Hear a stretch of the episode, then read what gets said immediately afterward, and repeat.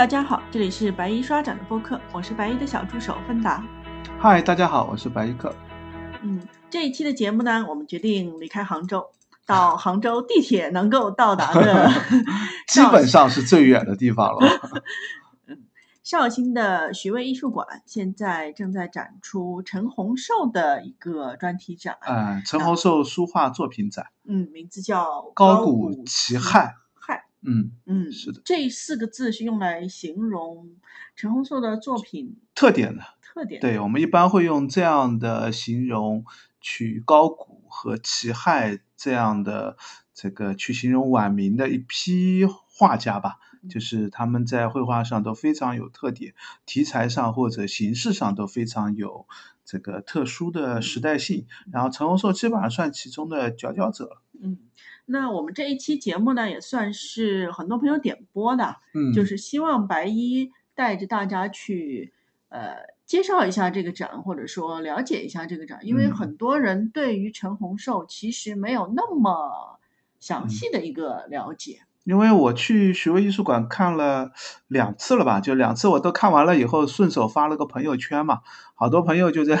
朋友圈里面说，就是嗯想去看，但是不知道怎么去看这样的书画绘作品。就第一个书画本来就比较难看，然后这一个又是书画专题里面的一个比较小的专题嘛。那你说，如果著名的那些画家，可能大家都熟知，也知道该怎么去欣赏，怎么去了解。陈洪寿其实是。嗯，小专题当中的小专题，就是绘画绘画史在晚明就是一个小专题。晚明当中，一般大家会去看的是吴门啊，会看的是董其昌啊。那这个陈洪寿又是这当中的一个晚明当中的一个小专题吧。但是他在中国绘画史当中还是非常有这个特色的，也是非常重要的。所以从这个角度来说，我觉得这个展还是值得聊一聊的。嗯，所以白衣也特地跑了两趟绍兴，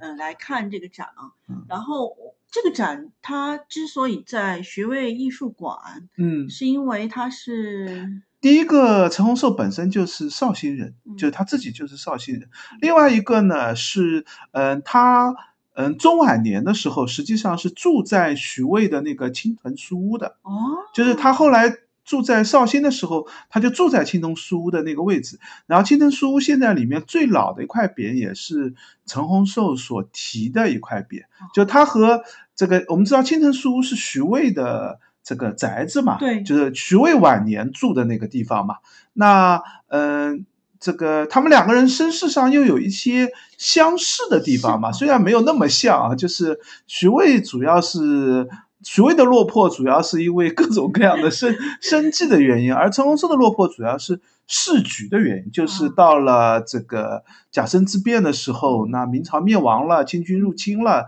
打进来了，就陈洪生面临的是一个国家政局，那个徐渭遇到的呢是个人际遇的一些。这个时事的变迁，但是两个人其实，呃，晚年都比较的落魄，或者都是不如意吧，至少可以这样说。所以两个人，嗯，也比较有心情上或者心理上的这样的一个共同点。另外一个，陈洪寿的父亲，据说是跟徐渭也是忘年交。因为陈洪寿其实比徐渭小很多啊，是的呀。就是陈洪寿是出生是万历年间，徐渭这个这个更早了，就是他们两个人差一代多呢，基本上差两代人的差不多可以认为。就是他的父亲据说和徐渭有有相识。那么也因为这样各种各样的原因嘛，本来又是一个地方的人嘛，所以这一次也正好是陈洪寿的这个诞辰纪念日吧，三百七十周年啊，三百诞辰三百七十周啊，四四四四三百四四三百七十周年。呃，去年做的徐渭的那个展也是徐渭的一个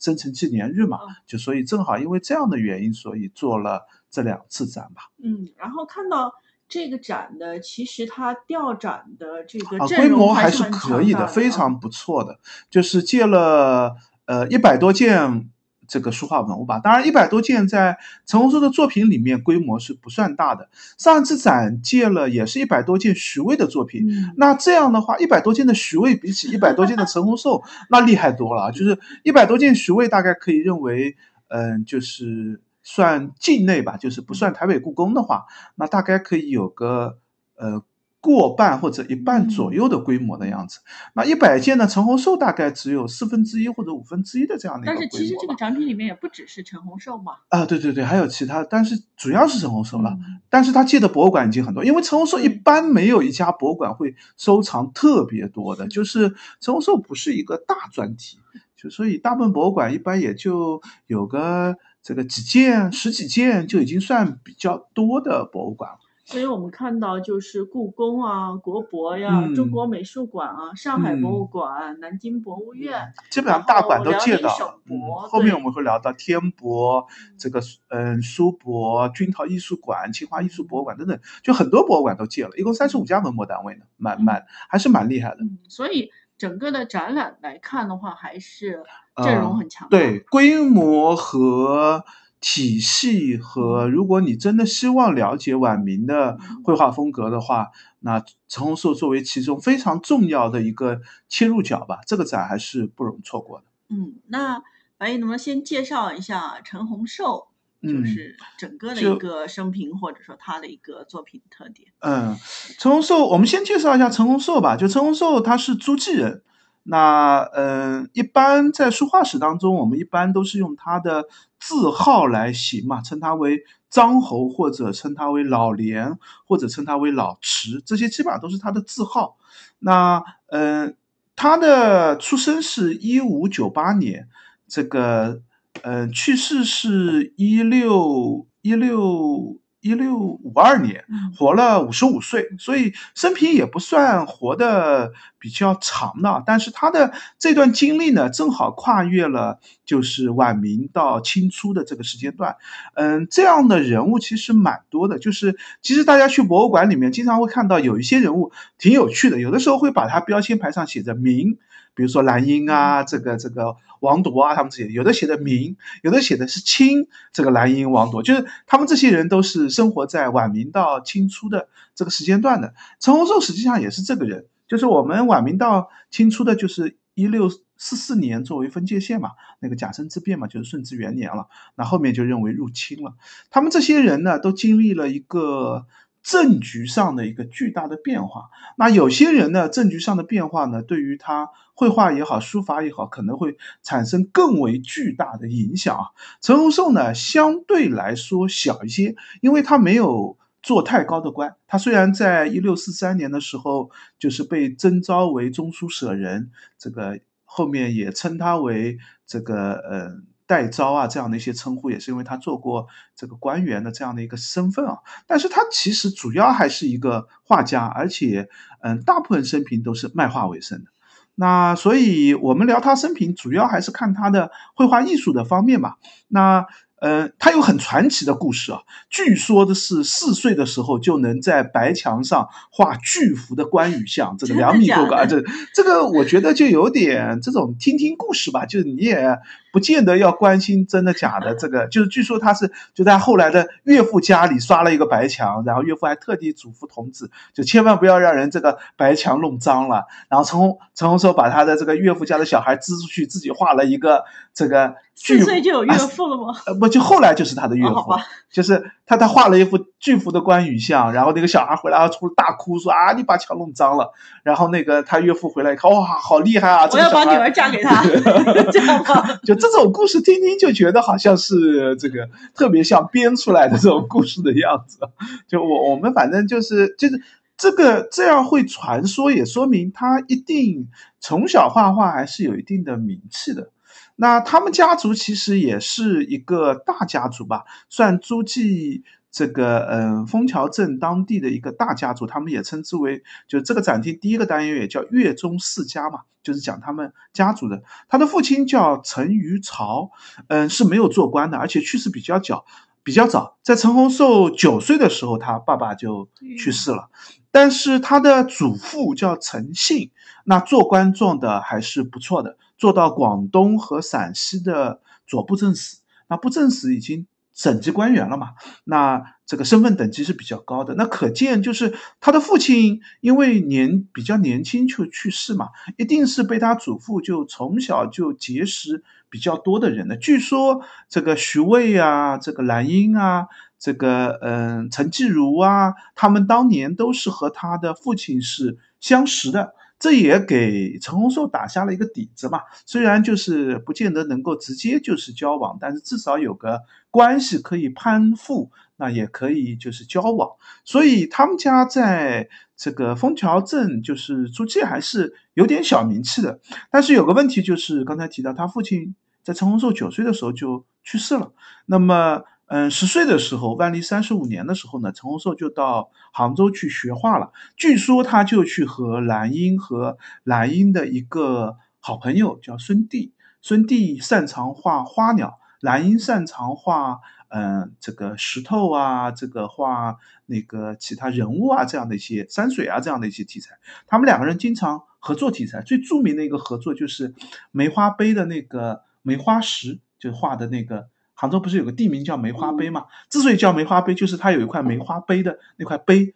那块碑上面的图案就是兰英和孙帝合画的。哦，那块梅花碑后来这个乾隆皇帝看了以后还很喜欢，把这块梅花碑带到北京去了。然后杭州留了一块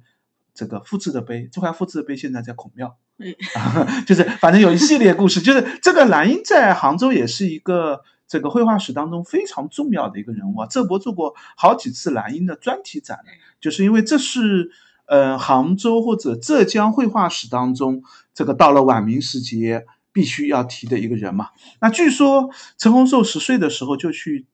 跟兰英孙弟学画，那这里就有一个很有趣的问题啊，就是万历三十五年，如果了解一下就知道，万历三十五年兰英离开了杭州，去找陈继儒和。这个嗯，董其昌他们去就投到陈继儒门下去学画，也不叫学画，就是投到陈继儒门下去做这个呃，这个这个投入他门下，就是给他看，给他画画啊，给他这个看古画，跟他交流绘画艺术啊，就这种是因为陈继儒是大儒嘛，就是那那这样的话，就他们是不是真的碰上面了？所以兰英跟。嗯，陈静茹的关系也是一个绘画史当中一个挺有趣的话题啊。兰英跟陈静啊，不，兰英跟那个陈洪寿的关系也是一个比较有趣的话题啊。好多人就是还爬书过史料，就是嗯，据说兰英是给他的父亲，就是陈洪寿的父亲，刚才我们提到陈玉朝写过挽诗的。然后在十八岁的时候，陈继儒的母亲去世的时候，兰英还写过祭文。这些东西呢，都存在于嗯陈继儒自己的一个这个文集编当中。啊，陈洪寿，陈洪寿啊，我老老打岔，就是陈洪寿自己的这个文集编《宝轮编》《宝轮集》当中。那另外，这个陈洪寿自己的文集当中呢，也提到他给兰英写过诗句。两个人互相称呼呢，嗯，陈洪寿称兰英是称。叔叔就蓝田叔嘛，那是称叔叔辈，可见可见他们两个人关系可能是从他父亲那个关系攀盘下来、攀算下来的。两个人可能是，嗯，很多学者认为是一个亦师亦友的关系。这个学画可能也不是一个正式的师徒的学画，但是我们在陈洪寿的早期绘画当中，还是看得到山水绘画当中啊有比较强的一些蓝荫的风格的。但是陈洪寿呢，后期基本上就很少画山水绘画。我们后面会提聊到，他主要是人物绘画，一些这个嗯嗯仿古类的题材的绘画居多，所以他这个蓝英的风格体现的不强。那么这是他比较早期的一个经历。后期他还嗯从学于嗯刘宗周，刘宗周其实是晚明的一个大儒，嗯。这个刘宗周也在绍兴开开学徒馆，就是授授徒弟的。那刘宗周是这个，呃，哎，我一时卡住那个叫什么来着？呃呃呃。稷稷山稷山学院就是开设开设这样的书院，开设这样的学院的。那嗯，陈洪寿也学过一年，但是因为性情不合，就是陈洪寿要求是慎独啊，这个克制啊。这个陈洪寿好像不是这样的一个性格的人啊，所以就很早就脱离了这个学院。但是很有趣的是，等到最后陈洪寿去世以后，他是附葬于嗯刘宗周的。这个墓葬的，这个复葬刘宗周的墓葬其实蛮难的，因为济山学院有很多弟子，当时要求的是刘宗周最后在呃明朝灭亡的时候是绝食而亡，当时据说是要求他的那些就是呃死就甲申之变死掉的那些弟子才能陪葬的，但是陈洪寿其实没有死在那个甲申之变，但是也有资格陪葬进去，可见就是陈洪寿在当时名气或者身份来说还是一个比较高的这样的一个情况。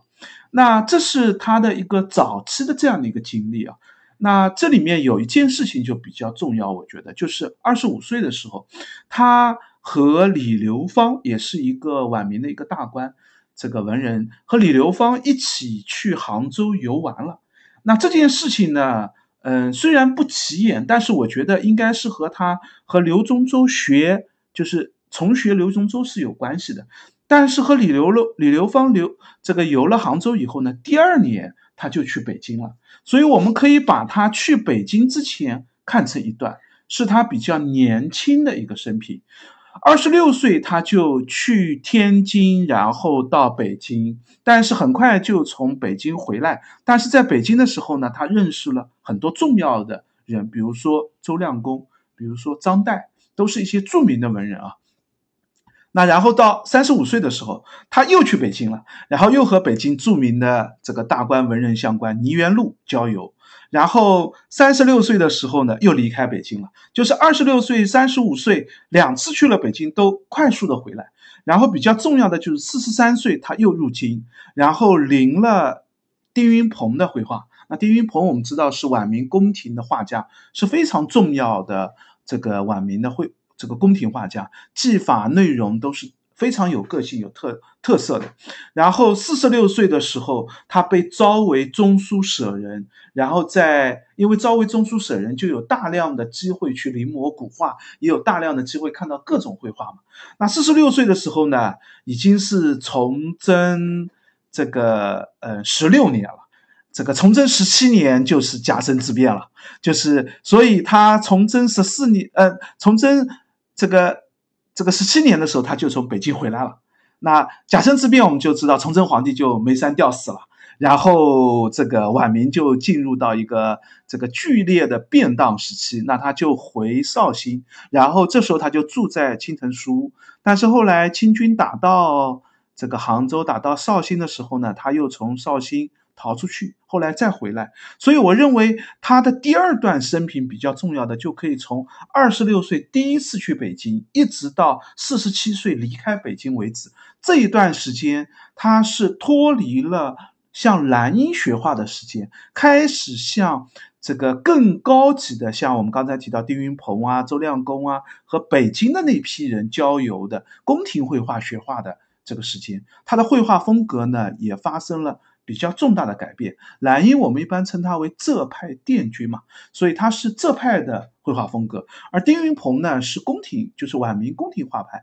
已经有我们后面会提到非常重要的称之为变形主义的这样的一些特色了。从吴彬到丁云鹏这样的绘画的肖像绘画当中，出现了一些扁平化的这个嗯仿古类的这样的一些绘画。那陈洪寿在这段时间上还是学习的过程，然后到了他。四十七岁、四十八岁以后，也就是甲申之变以后，又是他最后一个阶段，也是他最为重要的一个阶段。我们大概就可以称之为，呃，前期我们叫早年，刚才我们叫中年。那甲申之变呢，我们就之后呢，我们就可以称之为他的晚年阶段。我们大部分看到陈洪寿最重要的作品，都是他晚年的作品。那基本上这也是他的生平吧。他的晚年基本上就是在绍兴或者在杭州。这个或者回到诸暨，基本上就在浙江这片地方吧。然后，嗯，身世非常坎坷，他的这个嗯老师刘宗周绝食而亡，在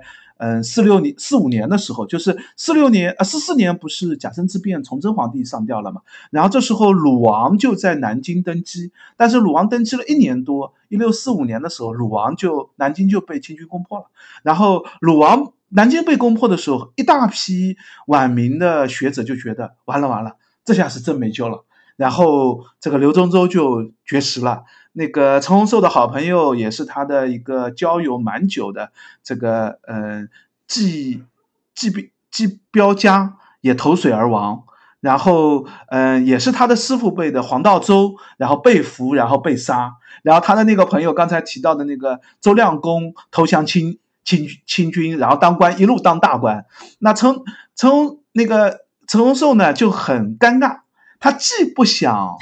这个降清。然后又不想自杀，就是晚明有一大批人，就是既不想死，又不想投降，又想保留气节。张岱就是隐居去了，这张岱家因为有钱嘛。那陈洪寿呢，就是卖画，但是卖画呢，他又很尴尬，就是因为有名气的人就会被征召嘛。然后他就出家当了和尚，然后他的号当中。呃，我们一般认为老慈、悔慈的一些号，或者云门僧的一些号，都是他出家以后取的那个这个号。那嗯，中间他住在杭州的时候，还多次周亮公还找他，想让他绘画，一开始还拒绝，后来又就是晚明到了，再过到了呃一六五零年以后，他们这批人又会觉得，似乎明朝已经彻底灭亡了。那这个似乎也就市局也就这样了吧。但是陈洪寿到一六五二年的时候就去世了，所以他没有在后面的就是清朝已经开始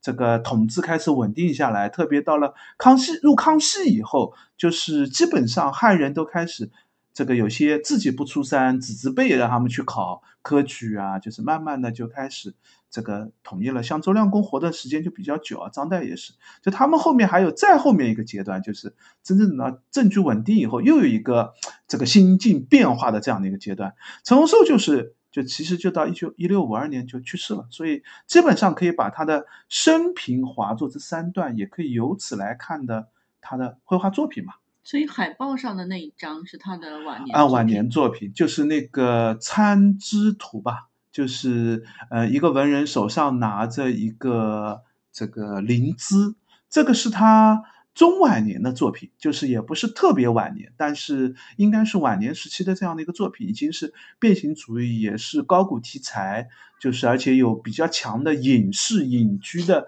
这样的一些这个心理的时候啊，那。这个绘画的题材上或者技法上都发生了一些比较大的一个变化，这个形式上也比较有趣吧。基本上他的生平就这样。那我们下面要不就聊聊他的绘画或者这个题材内容吧。我觉得大概可以分成这样几块。第一块呢，就是陈洪寿有一大批其实是嗯版画作品，哎，就是嗯既是给书做的插图版画，也有一些呢是。呃，当时有一类称之为博古叶子，就题材是博古的题材，然后嗯，样式是一个叶子，叶子其实就是呃一页一页的，嗯，既是可能是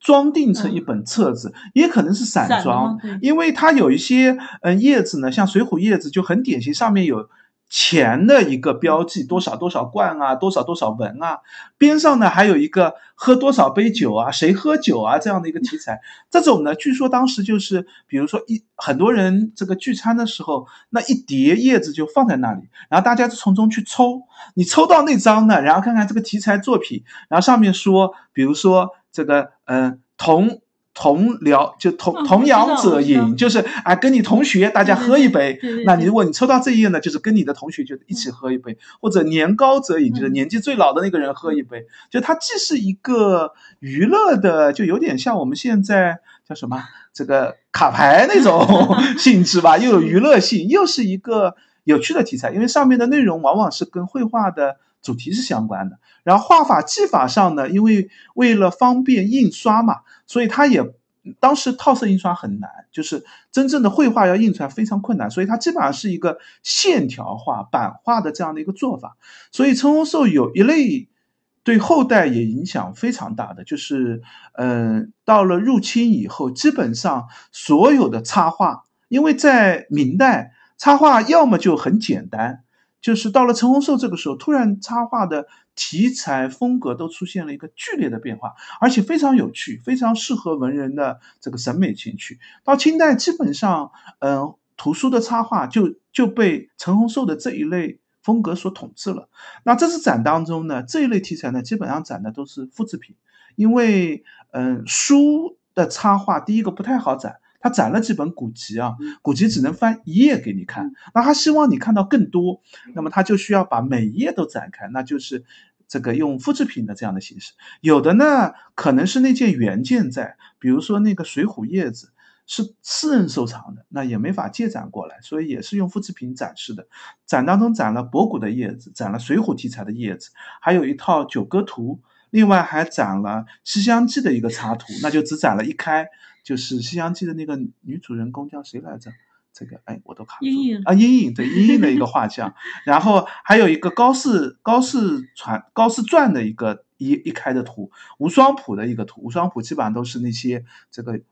武勇的勇士吧，就是，所以他的工作听起来很商业化、市场化。对对，就这类东西呢，就是非常的商业向、市场向的，而且应接不暇。就是当时他也已经非常著名，而且这批作品里面呢，有两个很有趣的时代风格的，一类呢是他晚年所做的，像《博古叶子》就是一六五一年他完成的。他去世是一六五二年，就去世前一年完成。然后这套《博古叶子》刊刻出来是一六五三年还是一六五四年？是他死了以后才刊刻出来。可见就这套东西啊，就是就是你想他都那么大年纪还要去画一套东西，而且这个死后才刊刻出来，就一定是他到了晚年名声很盛的时候才要。这个接的这样的一个工作，但是除了这类图之外呢，还有一些呢是像那套《水浒叶子》，就是一六一六年哦刊刻出来的。一六一六年的时候，他才虚岁十八岁啊，就按照古人的说法，才十八岁。九歌图也是一六一六年他画的。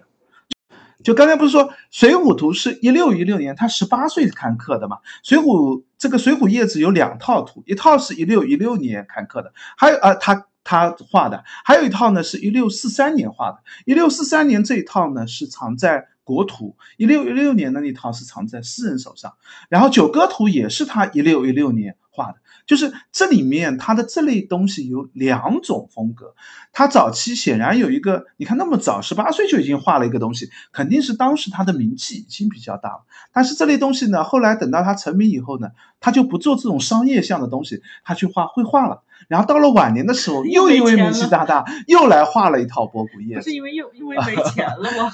应该陈洪寿从他的生平际遇来看啊，就是他应该。不太缺钱，就是没有像徐渭那样。徐渭我们知道，到了晚年是非常非常落魄的，就是这个号称家里就一条老狗跟他一个人，这个这个家徒四壁，这个有钱就买酒喝。陈洪寿似乎没有那么的悲惨的境遇，但是他的这个也不是特别富有的人，就是也就平常平常的一个相对著名的画家吧。但是一定是名气太大了，已经就是必须要。去画应接接商业的这个活的这样的一个内容吧，那这是一大类题材啊。那展厅当中这个类其实也是对后世影响比较大的。刚才我们提到，但是展厅当中呢，最主要展示的还是陈洪寿的书画作品。那从嗯技法或者能力上来说呢，陈洪寿的绘画是比较重要的。他的书法呢，说实话，即使放在晚明，也不是重要的书家。就是他的书法，这个也没有人去学他的书法，也不是一个书法当中值得一提的书法的这样的一个形式吧。但是他的书法呢，对于鉴定他的绘画是有作用的。就是到了晚明，到了清代，我们知道书画的鉴定和早期的书画的鉴定是有区别的。就是宋元时候的书画鉴定呢，你是要看。画面的是要看绘画的细节的，因为确实有大量的内容可以让你看，也是后代人去临摹的时候学不到位的地方。但是到了晚明和清代呢，绘画的表现上，大家都开始因为商业商业化开始提升了，大家绘画上都开始尽量的这个省事儿啊，方便了。绘画上呢，鉴定的点就开始慢慢的少下来了。这时候看书法的。这个写字的方法和看印章的刻章的方法变成是一个鉴定的要点了。就是以前在民国在早期的书书画鉴定当中，有些这个鉴定家就根本就不看画面了，就看看题字，就看看印章，就说这是真的，这是假的。就是因为画面上有的时候。也不见得能鉴定得出来，反倒是书法和印章更容易鉴定。那我们也用这样的方法来聊一聊陈洪寿的绘画题材啊。嗯，我觉得可以分成四个专题吧。第一个呢是他的绘画的这个所谓的题材的内容方面，就是嗯有一个形容也是这个这次展名称之为高古奇骇。那我觉得奇骇呢还不如称之为高古清奇比较，就是他说实话这个骇就是吓人的意思嘛，因为也没有到真正到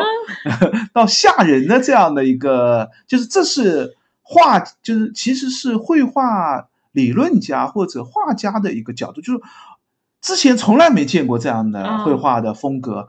这个突然之间见到这样的风格，就一下子哇，还有这样就被吓到，对对对，并不是因为画的太难看了所以吓到。那，我是觉得就是确实他走了一个非常特殊的风格，这个风格呢就是可以用高古的这样的一个形容啊。那嗯，这个高古我觉得既可以从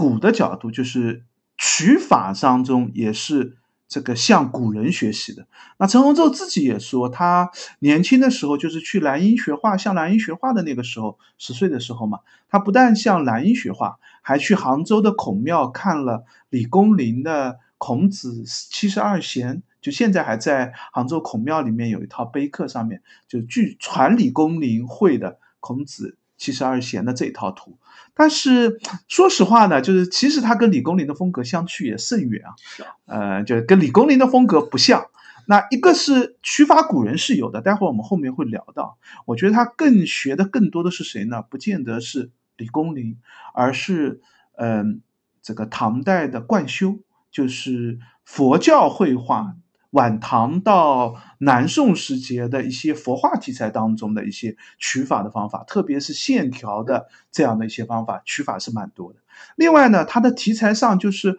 画古物特别多，就是画一些青铜器啊，画一些山石，也是采用一些比较古法的来画山石啊。然后这个题材上古物用的特别多，这个也是他取古的。一个特点，因为在他之前呢，大家还是画装饰性的、时尚性的题材，就是当时看到的东西。但是陈洪寿呢，就开始大量的绘画古物的东西，这个和吴门、董其昌这个脉络的兴起是有关系的。就是从吴门兴起开始，大家已经开始去模宋元的绘画。宋元绘画当中当然有大量的古物的，那从他们开始就开始有大量的古物在晚明的绘画当中开始出现了。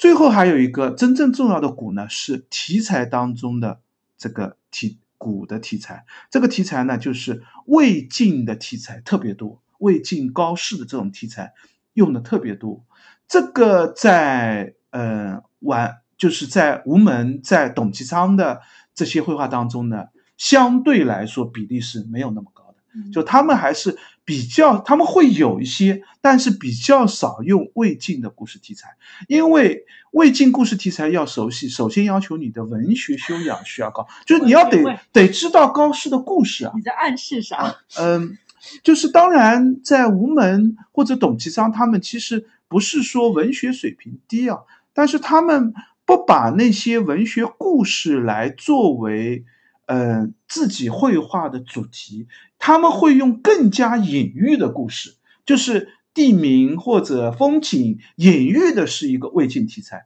因为他们的绘画商业性还没有那么强啊，它实际上还是一个文人的交往应酬的作品，所以画的那么直白的文人故事，反倒落于下层。但是陈洪树的绘画是真正的商业性的绘画，所以他反倒会把这个题材更加的直白的直白的表征出来。所以它的题材上的古就是这样的题材是特别多见的。那这是古的这个解释。那高呢？我觉得也可以作为一个解释。第一个就是内容上的一个呃高傲或者高清吧。就是它的整个画面，你看陈洪寿的大部分的这个绘画都是，呃，绘画上都空白留白是比较多的，配景是不充分的，大部分都是人物点缀一些山石，点缀一些器物，配上一些童子，整张画面是不充满的。越到他的晚年，这个特征是越明显的。他学兰英的时候，还有一些山水绘画，到了中年的时候，还会有一些比较这个丰富的这样的绘画，但是到晚年，这样的人物绘画基本上就变成是这个这人物主题，稍微配上一点山石的图景，所以内容上有一个这个高的这样的一个倾向。另外一个呢，就是人物上的这个高式题材，这和刚才我们提到的题材股是有关系的。无论是服饰上，这个。他用的衣纹的方式也是很奇特，或者装束上，他表现的都是古代人物。虽然其实我们知道，他画出来的古代人物跟真正的宋代人、唐代人装束是完全没有关系的，是一个晚明人想象的古代的衣着的方式。那但是这就代表他的一个想法或者一个理念嘛。那当然更重要的是他的意境上是高奇的一些内容，就是比如说。咏鹅的，就他的故事题材当中，你会看到，就是那些卫星人物在干什么呢？这个王羲之《咏鹅图》，就是哎，这个你你不知道这个相应的人物故事，你都不知道这个提着一个鹅，手上拿着一个扇子，想表达什么样的内容，或者是一些高适的读书，这个册藏展卷，就是或者是醉酒，或者是雅集，就这些意境上或者内容上都有一个高雅的一个倾向。所以，所谓的高古，我觉得就是它在题材上也好，内容上也好，各个方面，这个这个各个方面都体现出它的取向上的特殊性。那既不像前就前人没有那么充分的来表现，个别的是有一些借用的，但是到了陈洪寿这个时代，把大量的这些内容都。汇聚在一起，形成了一种特殊的风格。这种风格就是所谓的高古清奇的这样的一个风格，一下子让绘画的风格面貌产生了一个巨大的改变。对于后代影响也确实比较大的啊。无论我们谈这个扬州这个画派，或者是金陵画派，你会看到大量的陈洪寿的这个影响的余脉，还是到这个嗯海上画派的这个这个四任时代，这个实际上这样的影响也是一直传承在。这当然到了后来不变成不像陈洪寿那么集中的体现，他们又会重新去汇聚前方的。但是陈洪寿是这个时间上的一个关键点，那这是一个核心专题。还有一个核心专题呢，就是嗯，应该是高居翰先生在这个《气势汉人》这本他的专著当中啊，就是十七世纪中国绘画中的自然与风格嘛。那十七世纪就是晚明到清初的这样的一个时间段嘛，就是。谈的就是提出来，就是以吴彬、以这个丁云鹏、以和陈洪寿齐名的崔子忠，然后当然是以陈洪寿最为重要。这个中国绘画当中的一个晚明的一个重要的风格，就是所谓的变形主义。嗯，这是和这个人物肖像的这个由传教士传进来的写实类的肖像对立的。写实类的肖像是特别真实的、特别写实的一个取向。那变形主义里面呢，主要是肖像绘画，但是也有山水绘画，像吴彬就有一些山水绘画的，把山石也画的装饰性很强，扁平化的、盆景化的，这个做成很奇怪的一个造型，这有追古的、摹古的一个寓意，当然跟古代是不一样的。但是他有这样的一个想法，这样的一个寓意。那陈洪寿是其中最为典型的一个体现。那这一点，我们又再次可以勾连到刚才提到的高古清奇里面。我们刚才说，他学李公麟学的不多，真正学的多的是以冠休为代表的冠休起头的一个佛教绘画当中的高古人物的这样的一个画法。冠休画的是南朝的高僧。那他觉得南朝的高僧，这个胡人长相都很清奇、很奇怪，所以画的这个线条也好、形象也好，都特别奇怪。冠休带来的这一路风格，对于从五代时期到南宋时期的佛教绘画当中的题材影响是非常大的。我们在现在南渡到日本的一些佛教绘画当中，还是看到大量的影响。那这个题材在。宋代或者在元代、明代前期的时候，对于中国的文人绘画影响是非常非常薄弱的。到了晚明的时候，又重新反过来影响到中国的绘画，这和晚明的思潮是很有关系的。就是如果大家看晚明的书法，也会知道，到了晚明时期，书法也是一个取向这个变化、个性化风格特别丰富的一个时代。那这个正好到了晚明这个时代，也是政局商业化兴起、各种思潮澎湃的这样的一个时期。就是这是一个思想特别自由的时代，取向也特别多的这个时代。绘画当中，就是变形主义这个风格也由此借借势而起嘛。那陈洪寿当然是其中关键的一个人物，也对于后来影响非常大。这又是一个看陈洪寿题材的一个方向。那还有一个陈洪寿题材的方向呢，就是刚才我们聊到的，就是陈洪寿的作品其实对于后代影响特别大，所以有大量的这个呃学他的人，甚至领他的人，甚至作为他绘画的人。那学他的、领他的这个款式可能会被他会被割掉，甚至包括一些他的弟子、他的。这个子孙辈，这个临摹他的绘画落款的时候呢，就不落自己的名字，落陈洪寿的名字呢，才能卖更贵的价钱，更好的价钱。所以在现在陈洪寿绘画当中呢，真伪这个问题呢，也是一个特别麻烦的一个问题。那呃，我提两个想法吧，当然这个需要。这个大家更多的看绘画，就是要慢慢掌握看绘画辨识真伪的这样的一个方法。嗯，这个有两个可以看陈洪寿真伪作品的角度。第一个呢，就是所谓的落款和印章。那这个就要引入刚才我们提到的陈洪寿书法的部分。嗯，徐渭的那个艺术馆，它是有四个展厅的。嗯，看他的展都是从第一展厅，然后第二展厅、第三、第四展厅看过来，然后第四展厅这次展展的全部是陈洪寿的呃书法部分，有的是他的印在书上的书法，有的是刻在石头上的拓片的书法，有的是他的这个墨迹的书法，就是写在纸上的书法。这些书法大家都可以仔细关注，因为他的绘画有人作伪可以卖钱。他的书法是没有人去学的，就没有人去作伪的。作伪是他的书法是卖不出钱的。就他的单纯书法作品，基本上可以肯定都是真迹。那这个是可以作为一个落款书法的一个辨识的。那看他的书法呢，我认为陈洪寿的书法是也同样也可以分成早、中、晚三个时期。早期的书法是可以以他的一件一六一五年的一件作品，一六一五年他才这个十七十八岁吧，就那个年纪，一件他有一件长生这个长生。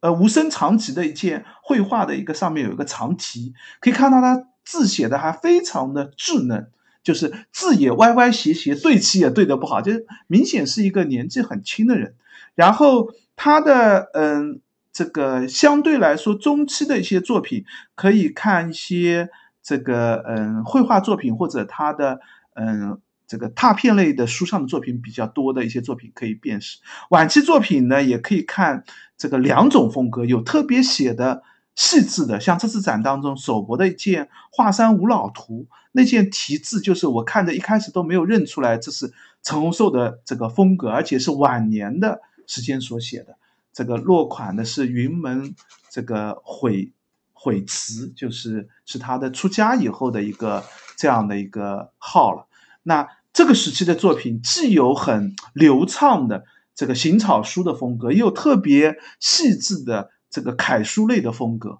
这些作品它的字款印章认熟以后，再去看绘画当中，你可以看出有些落款看上去就不太像陈洪寿的落款。当然，落款呢是不能。这个太纠结的，就不要以为一定能从落款就能辨识出来是与否的观点，这是不行的。落款只能排除一些写的特别差的、明显有问题的。那其他呢，还要辅助以技法的一些内容和题材。技法呢，刚才我们提到陈洪寿早期分早、中、晚三期嘛，绘画技法上早期明显是有学蓝英的风格的。中期呢，开始摆脱蓝音，开始出现丁云鹏、崔子忠的这类宫廷绘画的风格。到了晚年呢，是他个性的绘画的体现，就是变形主义最集中的这个样子。你用最经典的一些作品啊，就是可以构建出来一个规模的样子。那最后就可以由这些作品来认识其他的一些不确定的、有含糊问题的。这样的一些作品，可以把陈洪寿作品呢认出一个所谓的真伪评判的一个角度吧。我们后面也会聊一聊，我认为画的比较好的一些作品和我认为可能存疑的一些作品吧。那这是第三个看陈洪寿作品的点吧，认真伪。最后还有一个看陈洪寿作品呢，就是看他的传人和影响的部分。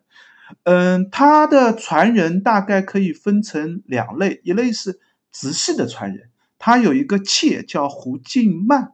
就是嗯，这次展厅当中有一件苏博的梅竹山水图，就是他和他的妾胡静曼的两个人的合绘的作品，有几开是他画的，有几开是胡静曼画的，而且有题字，也这个呃有。不是全部都有题字啊，陈洪寿有题字的两开，胡金曼题字的大概有三四开，另外还有两三开是没有题字的。那大家可以来看看看到底他和他的他的妾完全学的他的绘画的画风啊，这个可以做一个辨识，可以做一个这个认识。另外呢，还有他的儿子陈小莲是他第四个儿子，因为陈洪寿号老莲吧，他的第四个儿子号小莲，你就知道他这个。这个号就是取的，就是他的画风，就是陈小莲学的一路完全是陈洪寿的风格。那这个这次展当中有两件陈小莲的作品也非常不错，因为很多陈小莲的作品都是被割款或者直接委题为陈老莲，甚至有的可能是陈洪寿还活着的时候，就是让他儿子画，最后题字就是陈洪寿自己写一下。那这样的话，陈小莲一定会有很多作品，现在是被认作是陈洪寿的作品，风格也非常像。那么可以通过真实落款的陈小莲的作品，因为陈洪寿还有人作伪，那陈小莲一定没有人再去作伪了。就陈小莲的作品落款是靠谱的，可以作为一个辨识。另外还有他的弟子，就是陆星，这个字三子，这个陈赞字水子，然后魏香。这个等等吧，好几个人都是他的弟子辈，他们这些弟子的作品呢，落本款的极少极少。就是我们现在大概知道，现在有一些陈洪寿作品里面水平比较低的，甚至可能落的是陈洪寿真款的，很可能就是他的弟子画的，因为这在晚明在清代的时候也是一个。常见的做法，或者说是工作室啊，就对对，工作室作品嘛，就跟达芬奇啊，这个这个米开朗基罗他们作品，其实里面有很多弟子的这种作品，就认为就是鲁本斯也是一样的嘛，就都都认为是一样的，这是又是一类。那么另外还有一类呢，就这这个就可以认为是他的直系的传人。那还有一类呢，就是后续的影响，后续的影响，第一个是清中期的，呃，扬州画派。像郑板桥啊、黄胜啊、罗聘啊，有一些作品的风格就有陈洪寿的风格的。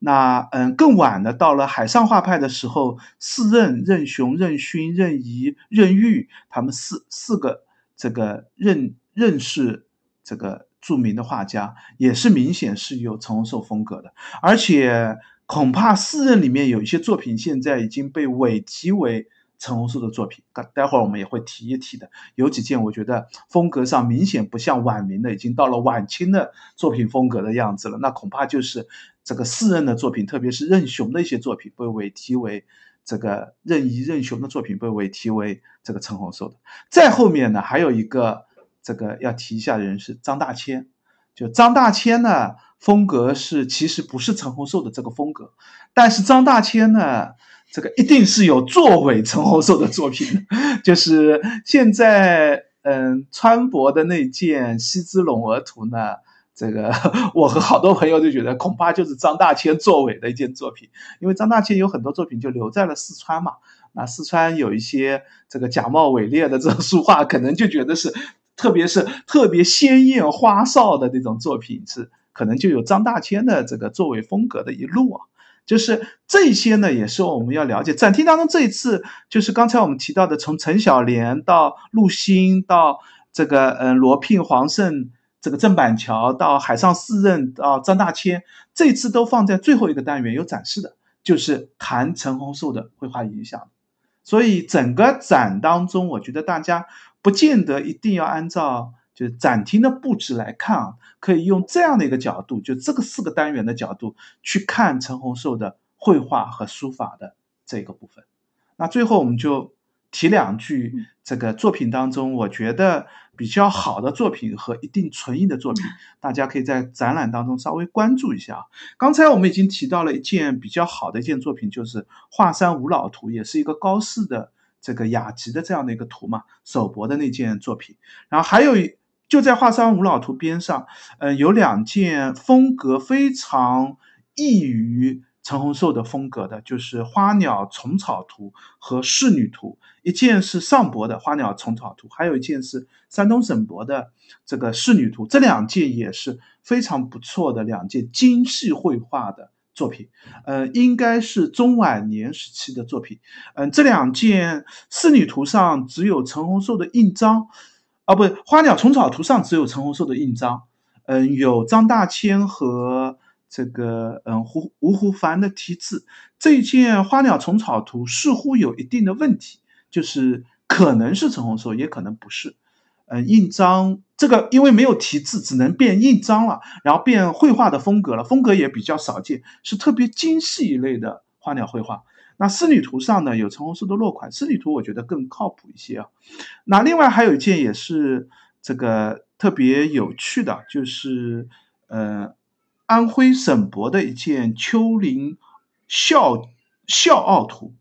这个这件是陈洪寿非常难得一见的山水的一件绘画。这件绘画应该是陈洪寿这个早年或者是中年早期的一件作品。呃，第一路第一个是这路风格在陈洪寿作品当中是很少见很少见的。这一路风格是嗯，似乎是他在学这派风格里面的这个传出来的一路。嗯，和陈洪寿后期的哪怕是山水画也是完全不一样的。但这件，嗯，我看，嗯，人物的形象也好，绘画的技法也好，还是题题款也好，印章也好，都还是比较标准的陈洪寿风格。但是这件风格是完全不类这个其他的。那另外，嗯，提一下一件是这波这次来了三友图，没有来这波更有名的那件西之陇鹅图。嗯，那件也不错，这件三友图也是一件蛮好的，虽然状态稍微差一点，就是破这个比较难以看清楚，破的比较厉害一些啊。但是这件作品还是不错的，像天博的册藏展卷图，然后吉吉吉林省博物馆的那件观音像，这件观音像已经撤展了，就是展期就到十月十八号，也是就是第一期。要策展的一件，另外到十月二十八号还有还有几件好像也要策展，会另外换几卷，但是那个好像换的都不是陈洪寿的作品，是那个嗯刘宗周的还是那个那个一些还是陈洪寿的一些书法作品，好像要换两件，所以问题不大，绘画作品基本上都不换。但这件嗯吉伯来的这件观音像，我觉得其实不应该叫观音像，在这件画像上面有一个心经的抄录。那件心经的书法作品非常不错，标准的陈洪寿的这个中晚年的书风的样子啊，嗯，这个而且落款也是呃云门悔词啊，也是陈洪寿这个出家以后的这个称号，嗯，但是下面画的应该是一个这个僧人的形象，这件僧人我怀疑就是陈洪寿的本人的自画像。所以这件我觉得不应该叫观音像，因为陈洪寿有很多观音像，陈洪寿的观音基本上都画成晚明清初特别喜欢画的类似于鱼篮呃鱼兰观音的那种形象，就是少妇或者妇女的形象，就是也是明代清代流行的观音形象嘛。但是这件是画的一个老生的形象，那不应该叫做观音像，应该就是一件自画像。嗯，还有一件是这个嗯国美的中国美。中国美术学院的一件送子图，然后，嗯，吉伯的另外一件有他的孙子题字的梅花图，这两件也是蛮不错的两件作品。然后还有几件和蝴蝶相关的，这个辽博的一件紫蝶图，一个高士手指着一个蝴蝶，然后还有一个扑蝶图，嗯，这个这个有一个妇女去扑打扇面上，在有一个很小的。一个这个蝴蝶去扑打蝴蝶的这个样子，然后还有一套南博来的这个杂花册，边上还有运寿瓶的一个题字，就是对开的一个杂花册。一开始陈洪寿的绘画，嗯，基本上都没有题字，只有印章。另一开上是清初的非常著名的，也是我很喜欢的一个绘画家运南田运寿平的题字。运寿平还提了说，陈洪寿的绘画画的太过于细致了，画的不好看。喂喂喂，他自己不细致吗？嗯，他也很细致，就是他觉得陈洪寿还画的过于细巧细致了。所以这两套图既可以，运寿平的这个书风也蛮不错的，书法也挺好的一套。这个题签啊，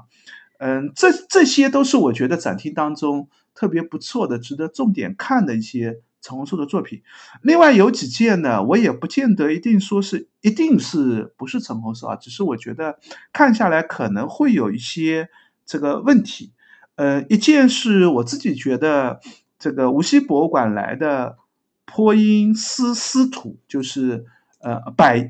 柏树啊，柏阴。丝丝图就是在柏画了一棵柏树，下面有一个文人在这个好像在思考诗句吧，前面有一些这个呃绘画的样子。这件我觉得略有一些问题，无论是题款当中还是这个绘画的形式上，就是画面上呢人物也好，这个绘画技法上呢显得不那么，虽然也是变形主义的画风，但是线条有点弱。就是陈洪寿的画风的线条呢，这个比较劲挺，就是我们一般都是这样去写，就说明画家在画线条的时候是不犹豫的，非常这个知道自己要画的内容是什么。但是如果是一个临摹的，是一个这个嗯学画的人呢，可能绘画的线条呢就会画的犹豫，画的线条不那么这个弧弧度不那么顺，就显得不劲挺的这样的一个效果。然后另外一件。扑蝶仕女图上博的，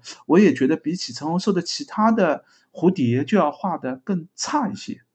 然后清华一博的这次，嗯，有好几件了啊，里面有一件是对镜仕女图，这件还是一件蛮有名的绘画。嗯，这件在上次清华一博做铜镜展的时候还展出过，就因为它上的题材和铜镜展特别配应嘛，就是一个仕女手上拿着一个铜镜。就是就是这个，而且拿的是一个古镜的这个样式啊，绘画的技法也水平也是蛮不错的。但是从落款和树的画法上，会觉得稍微有点弱于陈寿的风格。我觉得可能是小陈小莲或者他的弟子辈所画的，人物构型上也稍微差了一些啊。那么，嗯，还有一件是君陶艺术馆来的赏梅图。特别是君陶艺术馆赏梅图边上放的几件都是非常不错的作品啊！一相比之下，君陶艺术馆的那个那件赏梅图显得就好像弱了很多，就是一对比就觉得啊，好，好像感觉有点水平有点低啊。另外，这个我个人有一个观点，就这次展厅当中有两件钟馗图，一件是苏博的，一件是中国美术学院的。嗯，这两件作品我觉得可能都是晚清的作品，就是风格上更像就是四任的这个风格，无论是线条还是画法还是落款，似乎都不太符合这个晚明陈洪寿，而且尺寸也非常大。他特地挂在他们最高的一个挂画的那个这个展柜当中，那个展柜大概有三米多高吧，能挂非常大的画，就尺幅非常大，非常壮观。但是从这个技法或者内容上，我觉得不太像陈洪寿的作品吧。啊，基本上就这一些，还有好多没聊到，有一些也不见得。就我聊的也不是一个最终的判断，只是我给大家一些建议，大家可以根据这些线索来对比看看。这个看看你的观点或者你的想法是什么，也欢迎大家评论 交流。嗯嗯，好的好的。那白衣大概把这个陈洪寿的这个展介绍了一遍啊，那我们接下来可能要再稍微聊一下这个徐渭艺术馆本身，因为它等于说是第一次出现在我们的这个播客节目里嘛。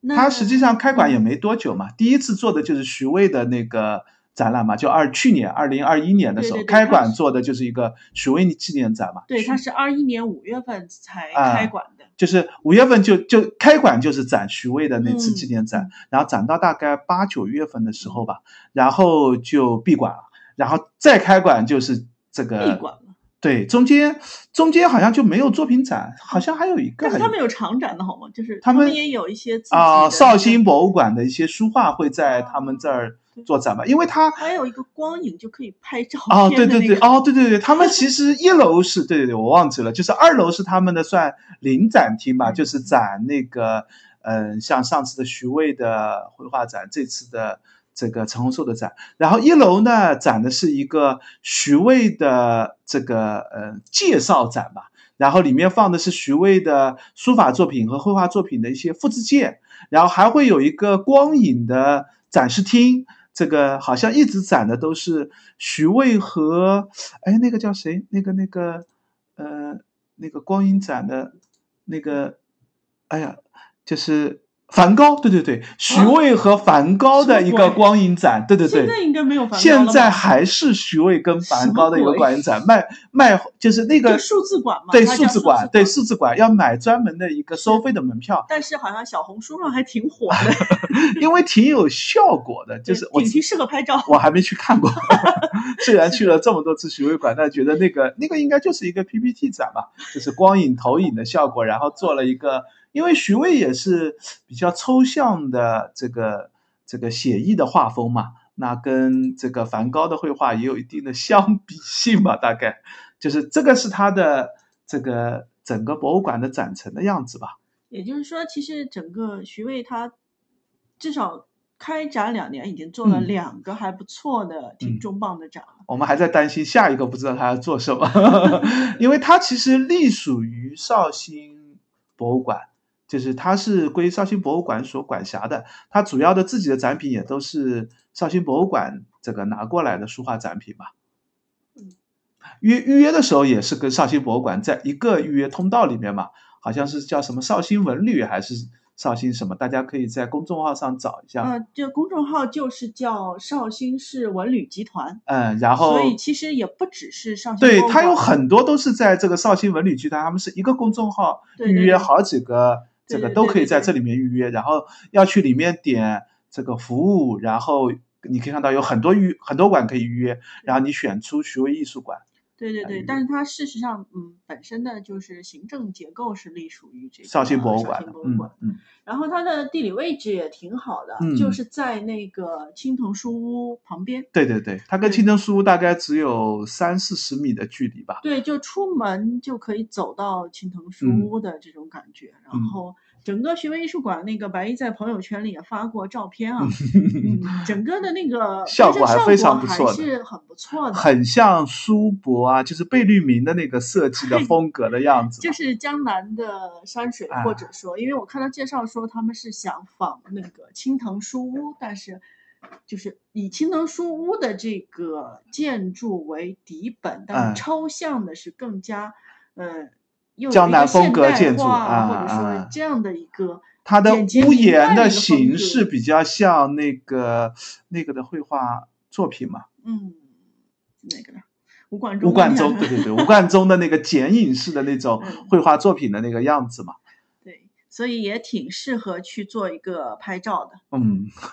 里面也有，诶，开馆的时候好像我记得还有一个。瀑布式的那个、那个、那个展陈，还有假山石，还有一些盆景，反正整个馆这个拍照效果蛮不错的，这个展参观体验也不错。他们唯一的问题是，其实展厅也蛮好，就是柜子很空旷，就是柜子尺度也很好，展示的光亮效果也很好。但是他们唯一有一个问题是，嗯，整个展厅当中回音特别小。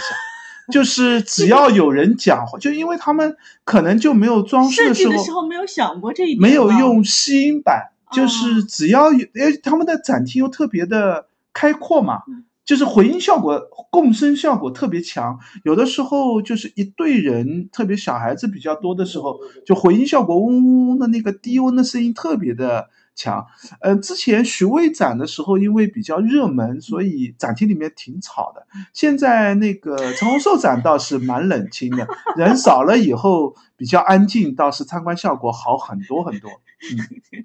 就明显没有徐渭热门，是吧？对，是是是是，明显比徐渭要少很多。徐渭的时候，嗯，双休日和节假日人非常非常多。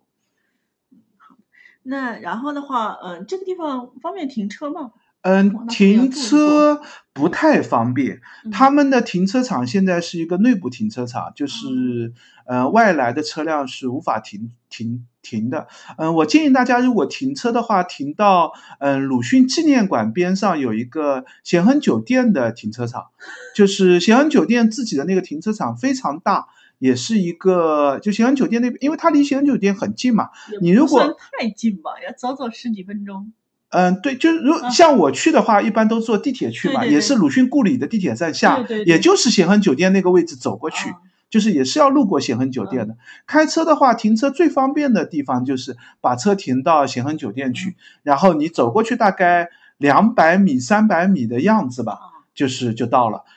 反倒是徐汇艺术馆，他们那条街是叫这个，他们在一条小巷子里面，嗯，后后后关巷，对对对，他们从那个嗯大道后从后关巷走过去，后关巷里面非常的挤，后关巷边上是有几个大概三五个停车位的样子吧，但是基本上没有希望在这个位置停车上的。然后后关巷到底以后就是他们的一个这个馆里面的停车场，一般人是不让停车进去的。这个嗯空的时候可能还有的时候还能停，但是一般大家不要期待那边能停车，最好先把车停好了再过去嗯，比较方便。嗯公共交通的话，反正地铁坐到这个鲁迅故里站，然后走过去走过去。三四百米的样子吧。嗯，然后的话，那个白衣来去了这么多次，介绍一嗯下附近有哪些好吃的。嗯，附近特别大的饭店我没有去啊，因为我都是一个人记还不算特别大啊。对对对，附近就是如果推荐这个正比较正式的餐的话，就是去寻宝记吧，也是绍兴挺有名的一个连锁餐厅了。这个就在刚才我们提到的咸亨酒店的边上嘛。那咸亨酒店名气大了点啊，就是而且咸亨酒店其实那个方向，嗯，去蛮多吃的。对对，那个方向蛮多吃，但是我更推荐大家这个，嗯，鲁迅故里站下来以后，边上有一个农贸市场，呃，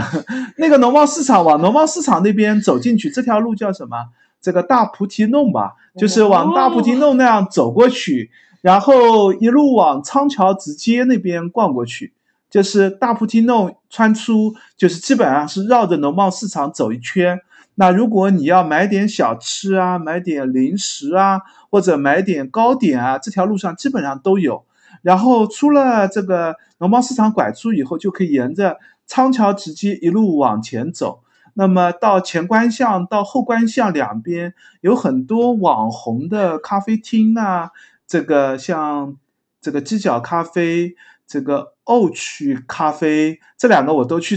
喝过，都还行吧。虽然我们是讨论吃饭，啊，那因为都有糕点嘛，就是也可以吃一个。因为我去的时候，呃，我我建议大家，如果像杭州你过去，一般都是十点钟左右到吧，就九十点钟到嘛。你这时候其实可以买点小吃就直接去，但是要注意点，徐汇艺术馆是吃喝都不能带进馆里面的，所以你在外面吃好了要进去。然后徐汇艺术馆中途是你可以走出来的，就是你直接到正门和这个看门的那个馆员说一声，打一个招呼，从正门出来，那你就可以外出去吃饭了。然后在那个嗯徐汇艺术馆的那条路叫后关巷上面和嗯仓桥直街上。嗯，包括这个刚才要提到的前关巷这里，都有很多吃饭的店家。这些店家，我觉得，嗯，既有很多面馆，也有很多小吃馆，我觉得都差不多吧，没有特别特别值得推荐。但是解决一顿中饭都完全没问题，也挺不错的。仓桥直街也算绍兴最近也是挺热门的一个古街嗯，对，古街有点嗯类似像苏州的那个叫什么平江路啊，平江路，对对，哎对对对，有风格，就是那种感觉。对，风格和景色都挺像的，因为仓桥直街边上也是有一个小河嘛，嗯，然后那边也有一座桥之类，就风格也挺像，然后开的那种店的样式也挺嗯像的，没有苏州那么多，但是周围的小吃和点心和咖啡都蛮多的。嗯，那刚才我们聊了吃的，那么大家还可以顺便玩一下呢。刚才也说了，其实嗯离鲁迅故里也挺近，不算太远。对，鲁迅故里大概四五百米的样子嗯，青藤书屋嘛两三百米的样子，沈园大概七八百米的样子吧，基本上都是步行可达的区域吧。嗯那所以大家也可以附近转一转。嗯嗯，那哦，还还有一个提醒一下，就是这个展的展期是到十二月二十号就结束了。十二月二十号。嗯，所以大家安排一下自己的观展时间。嗯，十月二十八号之前会有两件换展，啊，然后十月二十八号就现在也上了一些新的展品，不是十月十八号已经测了一件展品嘛？来了一件那个广州博物馆的那个呃那件西之龙鹅图，那件西之龙鹅图一般认为也是一件这个不那么靠谱的西之龙鹅吧。浙博的那件西之龙鹅会好一些，对，然后川博的那件很可能是一件刚才我们提到张大千的一件临仿吧，就是嗯大家可以以后也可以看了陈洪寿作品以后，也可以去其他博物馆的时候关注一下到了晚明时期的这个绘画风格的这个样子。嗯，你刚才说二十八号会有一批展品撤掉，对是吧？那会28二十八号以后还会有新好像没有了？好像没啊，啊有也会有，就是二十八号是撤换展换展就是撤两件书法作品，新上两件书法哦作品。好，那我们今天的介绍就到这里。嗯，也欢迎大家留言或者评论，告诉我们你们还想听哪个展览或者哪个古迹。也欢迎大家关注我们的微博和微信公众号，我们都叫博物馆刷展的白衣客。嗯，欢迎大家点赞、关注、转发三连，再见，拜拜。